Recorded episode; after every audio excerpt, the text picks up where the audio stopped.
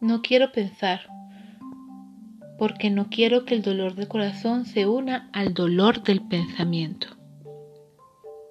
Día 19.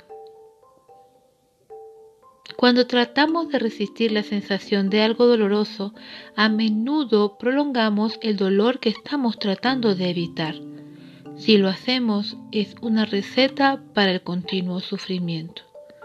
Si una persona sufre, ella dice que se le ha roto el corazón, o por lo menos que le duele.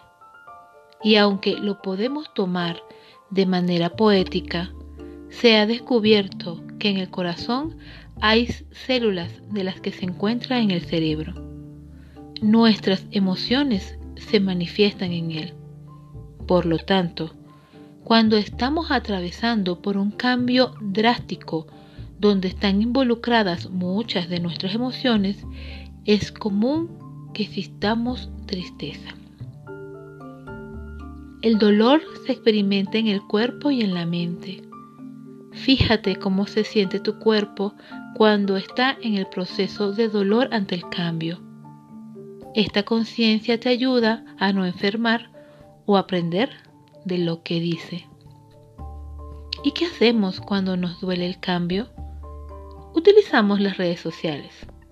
Sí, las redes sociales. Y no hablo de Twitter, Facebook o Instagram. Hablo de ese conjunto de personas que te rodean. Hablar de lo que sientes alivia. Es la mejor medicina. Si no tienes la confianza suficiente con las amistades, entonces puedes apoyarte en la terapia. Esto te ayudará a deslizarte a través de la crisis con más facilidad que si lo hicieras a solas.